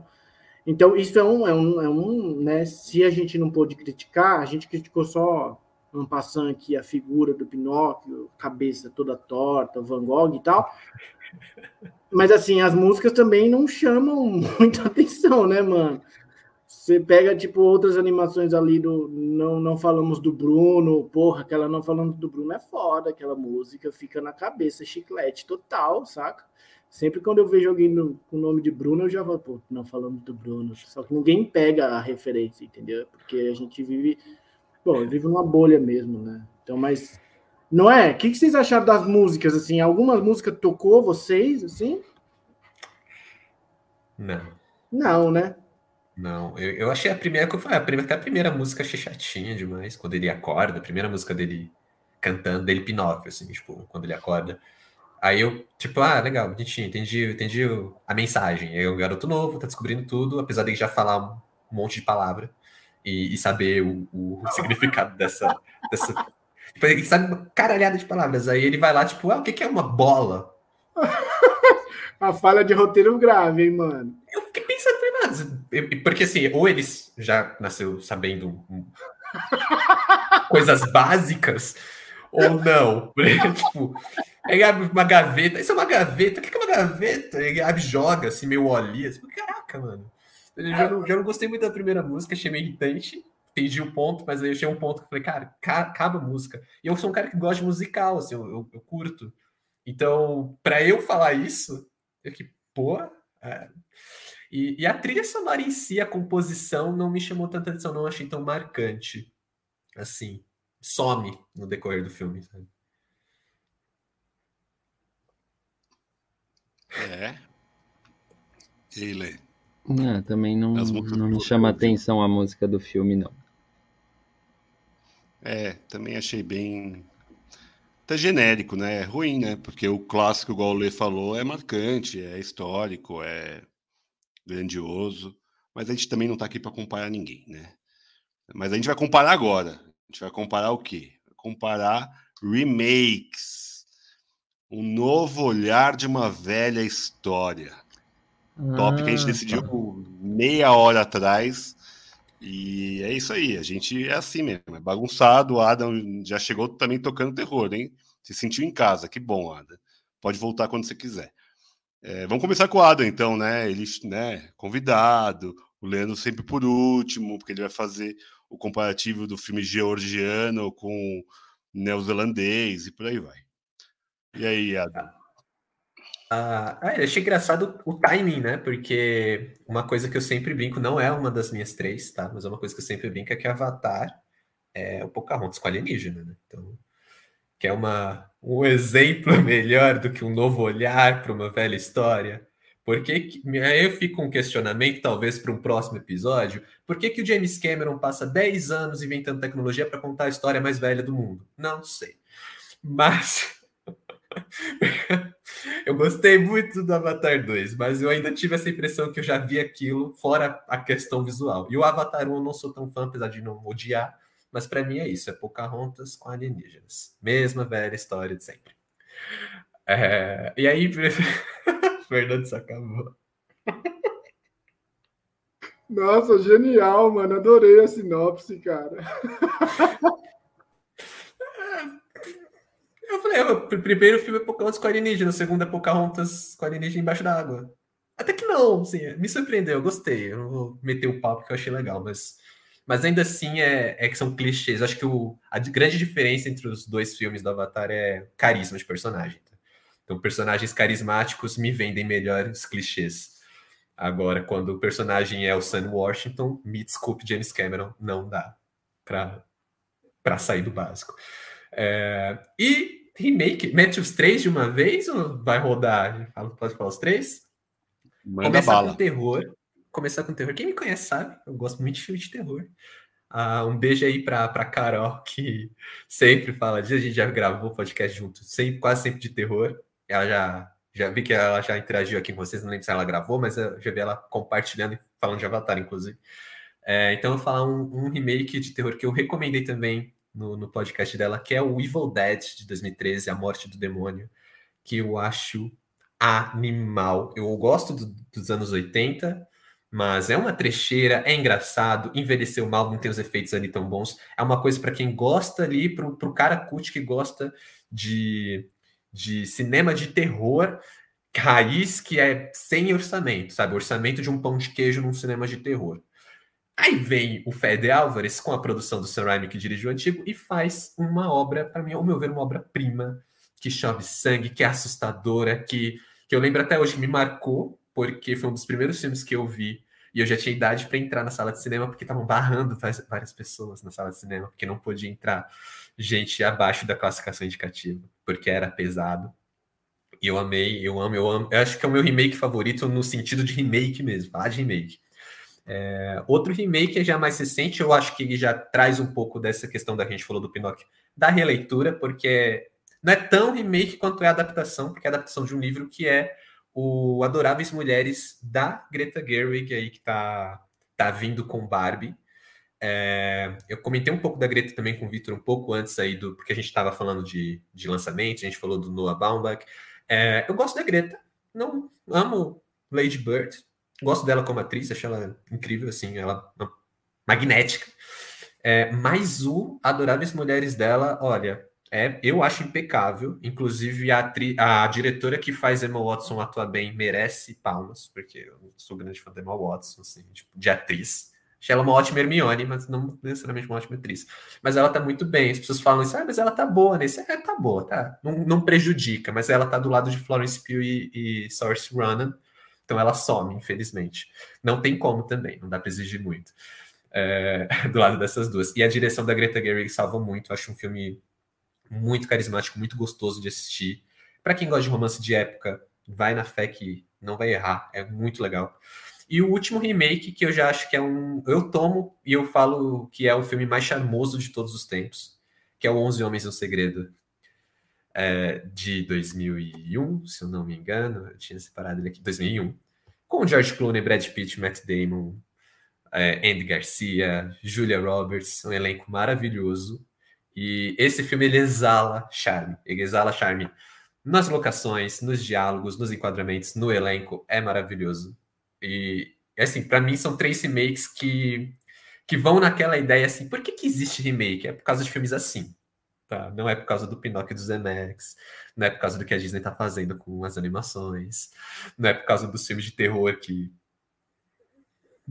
não é por causa de filme estrangeiro que americano não gosta de ler legenda. É por causa de filme assim. É para ter diretor legal, colocando sua visão, como é o Guilherme Del Toro, é, como é a, Greta Gerwig, como é o, o Soderbergh, é, são Fede Álvares, aí são, são diretores que eles têm um motivo para fazer um remake, e aí é o cara que quando pega um remake, pega uma história velha, né, uma história antiga, James Cameron é muito bom, mas preciso, né, não dá para dar essa, esse ponto para ele aí com, com o Avatar. Mas com os diretores que têm uma ideia nova ali, que querem botar isso numa história estruturalmente já batida, e conseguem fazer obras, às vezes, que se não se igualam, superam. Né? Então, três remakes aí que eu gostei muito. Muito bem. Olha, Fernando. Caraca, moleque! Não, cara, eu vi a cara do Leandro ali, o Leandro foi fazendo assim, ó. Ai, velho, você acha Tô que é só você aí se fudeu, meu irmão? Se lascou hoje. Como é que é o nome do primeiro que você falou mesmo? Que eu nem vou anotar aqui, porque. A morte do demônio. A morte do demônio. Nossa, mano, só o nome A gente um tem que trazer um terrorzão e chamar o Adam. Pronto. É, demorou, demorou. Esse é morte do demônio tem um né? filme, Adam. Cara, eu tenho quase certeza que ele tá. Eu acho que ele tava no Star Plus, mas não está mais. Acho que ele tava uh. no Star Plus, tipo, três meses atrás. Não tá mais. Caralho, mano, eu queria ver muito, iria ver agora já, porque esse daí me chamou muita atenção deve ser pela sua fala, parece ser um, um, filme de terror meio Hermes e Renato, assim, deve ser ótimo, tá ligado? ótimo. É, é, aquele, aquele filme de terror com um pessoal bem maquiado, assim, Muito que não é, não é efeito, não é jogo de sombra, é maquiagem, mas é, eu, eu amo. O estilo de cinema me marcou muito. Volta e meia, de tempos em tempos, eu falo, hoje eu vou ver a morte do demônio. Não, Caralho. Já emenda, Fernandinho, vai lá. Tá, a minha lista é bem, bem menos, né? Bem menos é, interessante. Mas são filmes que eu gosto e eu vi os dois. Tipo assim, o original e porque não é normal eu ver os dois, assim. Eu geralmente falo de um e o outro eu não vi e foda-se. Mas nesse daqui eu vi os dois. O primeiro remake que eu queria trazer a baila, beijo Matheus, é o Cara Cicatriz, Scarface. Claro, muito bom, delícia, delicioso. E, e, o original é da década de 30, se eu não me engano, em preto e branco, acho que até um pouco depois, na real. E não chega nem aos pés do, do, do, do, do com né? Talvez, acho que é até difícil ali, né, mano, colocar... Bom, não sei, eu acho que o Scarface do Brian de Palma é uma das, das obras-primas, assim, que é um filme que eu vejo, eu deixo ele em playback quando eu tô fazendo qualquer outra coisa só para ouvir as falas, tá ligado? Que eu acho sensacionais. Um mais recente que eu vi, muito legal, vi com o Ian também, é, foi o Dumbo. o Dumbo bonitinho. Eu achei super legal, achei bem mais legal do que o desenho da Disney, aquele desenho em 2D ridículo, que é tipo, é bonitinho, mas mano, na moral, pra época que foi feito, valeu. Pra nossa época tem que ser o Dumbo, o Dumbo mais mais esse mais recente. E o chamado, o The Ring, que é um filmaço. Eu gosto dos dois, é, mas eu acho que eu prefiro o japonês, tá? Não o mais recente, eu prefiro o original mesmo, tá ligado? Então, acho que ali eu fico é, o primeiro que viu a luz do sol. São minhas, são minhas, minhas, minha lista, rapazes. É Scarface, Dumbo e o Chamado. Foi, foi bom, foi, foi muito bom, tá muito bonito. O Dumbo é fofinho mesmo, é que o primeiro filme, a primeira animação lá é muito curtinha, né? Uma hora e dez, é muito super curto. É, e o Tim Burton criou uma segunda história ali para complementar e ficar um filme um pouco maior. É, que nem funciona tão bem, mas é, vale a pena, é bonitinho, a trilha sonora é boa também. É, o Leandro é o último, para variar. Eu vou citar Cassino Royale, que eu vi os dois também, do 007. É, o primeiro é bem ruinzinho, e esse primeiro lá do, do novo 007, que agora já é velho 007, é fantástico. Eu adoro aquele filme. A gente já comentou aqui, inclusive, tem um episódio sobre o 007 Cassino Royale aqui. O segundo, é até uma injustiça que eu vou falar mal ou vou diminuir um dos nossos mentores intelectuais, que é Duna. O Duna novo é anos-luz melhor que o do Lynch. Então, para mim não dá nem para comparar, não dá nem para sair na mesma foto, né? É, e Jodorowsky também, que deve, aí sim ia ser o bom, aí ia ser do caralho. o maior filme da história, mano. O maior filme em todos os aspectos. Baita documentário também, quem não viu, vale a pena ver Duna de Jodorowsky, um baita documentário. O terceiro, vou ficar com um, mas é, não sei nem se é melhor ou pior do que as outras adaptações que foram feitas. Mas eu gosto muito da adaptação atual, que é Nasce uma Estrela. Eu gosto muito da, da visão com a Lady Gaga e o Bradley Cooper. Acho um filme super bonito, emocionante, me marcou bastante, é marcante na minha vida. Então eu coloquei esses três: Cassino Royale, Duna e Nasce uma Estrela. Tenho menções honrosas para depois. Leandrinho. Eu não entendi o top, eu não sabia que era remake. eu pensava que eram histórias que são sempre contadas no cinema, assim. Você pode, pode na minha ideia era sua, isso. Na sua interpretação, meu amigo. Um novo olhar, Victor, uma Sabe o que é isso? Sabe o que é isso? Isso é medo, mano. O nome disso é medo. Muito agora na, viu... muito na cabeça. É, ele viu, ele ficou por último, foi café com leite hoje, tá ligado? Aí ele ficou com medinho e falou: Não, eu não interpretei direito a questão, por isso que eu fiz a redação errada, é por isso que eu não consegui entender o tema, sacou? Vai, Leandro, você é livre, você pode falar o que você quiser, vai. Eu, Enforque, tá bom. Enforque-se nas cordas da liberdade. Tá bom. E, porque eu pensei assim. Pensei em três filmes. A gente tá falando de Pinóquio, e quem sou eu para mentir, Fernando? que eu vi o filme e aprendi alguma coisa. Já, já, que o filme, né, o da Disney pode dizer que há uma moral, mas eu queria citar três filmes que eu acho que eles, eu gosto dos três, eles circulam pelo mesmo universo. E são três filmes que um deles tem um remake, inclusive, que é o, o Juventude Transviada, Os Embalos Sábado à Noite e o West Side Story. Aí West Side Story você vai ter as duas versões, uh, mas são filmes de juventude, assim, e, e, eu acho que eles são muito parecidos, assim, eles, eles resvalam um no outro, acho que às vezes na estética, é, na coisa do... E outro que, que poderia entrar nessa lista dos jovens é um que a gente até comentou, que é o qual é o filme com a Emma Watson? Lindo filme. Aquele As do. vantagens, As vantagens de ser invisível? As vantagens de ser invisível. Acho que poderia fazer um quarteto aí, assim. Tá, tá, tá bem parecido e eu acho que cada um retrata uma época, sabe? E eu tava lendo uma coisa do El País, do, no jornal, e é bem legal, assim. A, a matéria fala que Hollywood há mais de 100 anos conta seis histórias. E a gente acredita nessas seis histórias. Então, é, o Ícaro, o mito do Ícaro, né, da ascensão e queda, é, moça procura um rapaz, coisas do tipo. E, e daí vão surgindo esses, esses, esses vídeos. Então, desses, um remake é o West Side Story. Para citar o podcast, eu citaria cenas de um casamento, que é um super remake da, da série do Bergman, que a gente comentou aqui também, e é incrível.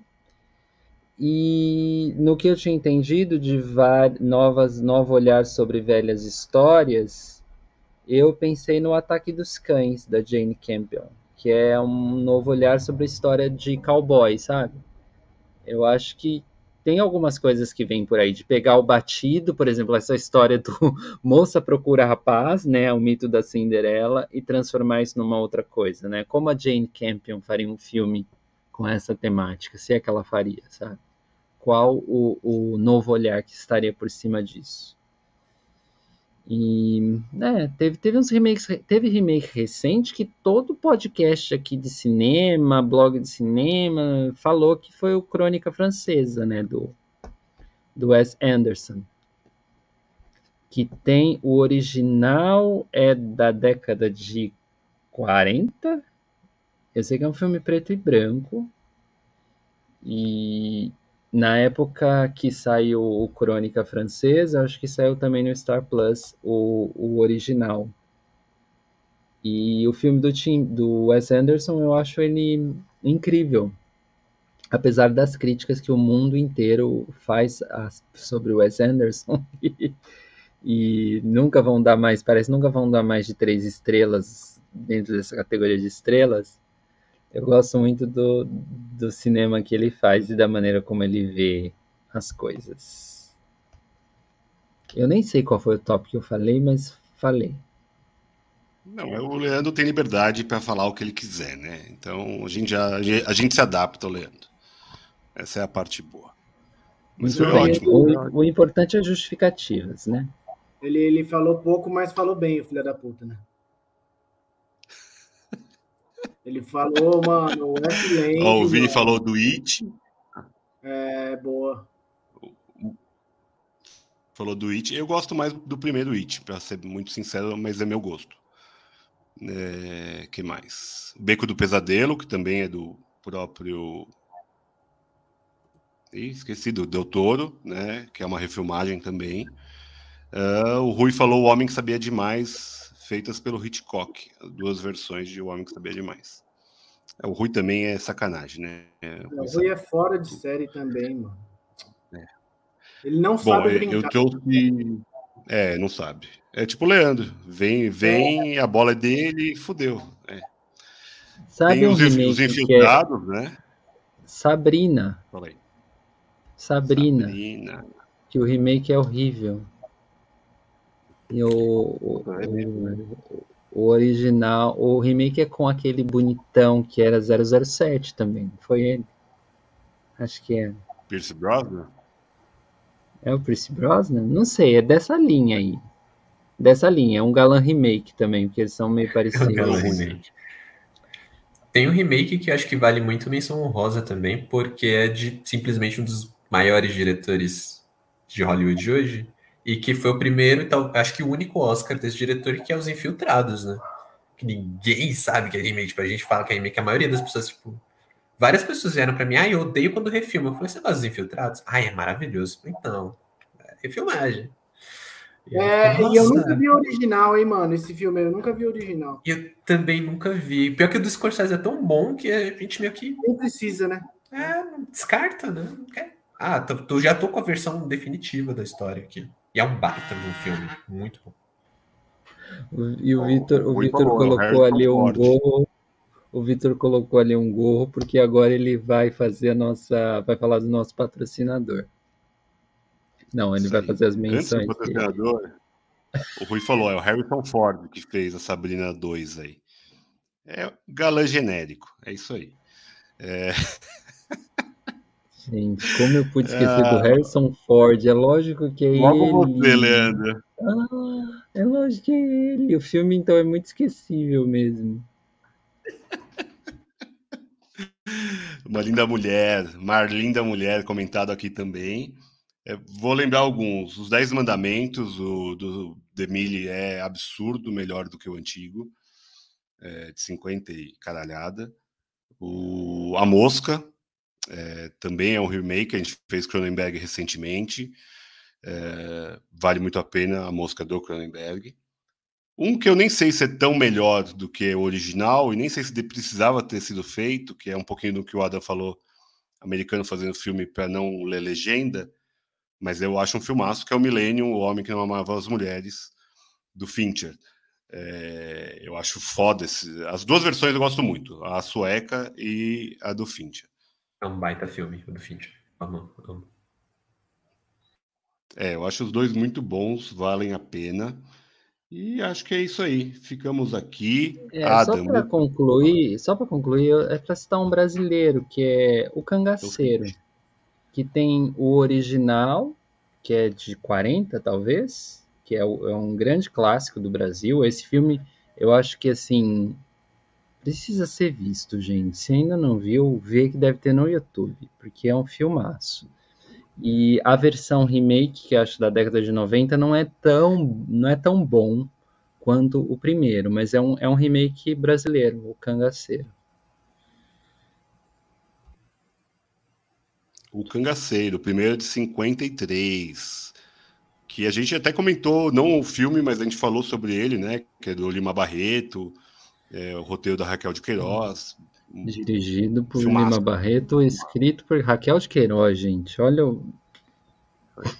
Olha o nível do Olha tema brasileiro, a gente falando mal. Ó, o Vini citou um maravilhoso que é Old Boy do Spike Lee. Maravilhoso. Não, horroroso. É... Enigma do Outro Mundo, Marcelo comentou aqui. Elza e Fred teve remake também. E teve, teve aquele lá que ganhou o Oscar do Chile, qual que é? Não é do Chile. Recentemente, do Lélio, o diretor. Putz, esqueci o nome dele. Que é um bom filme também. É, Glória, Glória, Glória. Glória Bel. Glória. Depois teve Glória Bel, mas o Glória original é o, é o chileno. Excelente. O Coda excelente. também, que ganhou o Oscar agora, é remake. Eu acho um remake até bem interessante, sem ser citado. E ainda sobre o, o tema, dentro do, do tema Novo Olhar de uma Velha História, acho que vale citar um olhar sobre a história mais velha do mundo, que é a vida de Brian. Porque. Pérola! Muito bom. É isso. Acho que preciso começar lá.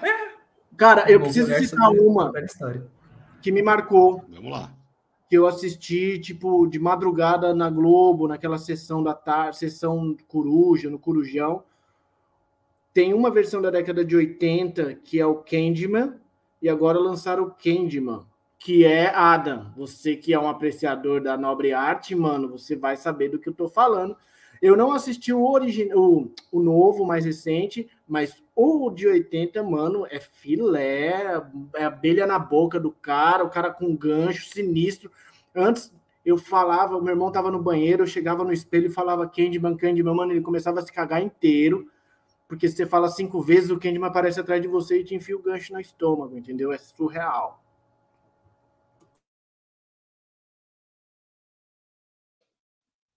É isso? Ada, muito obrigado pela presença, foi incrível. A gente está uma hora e 43 ao vivo aqui.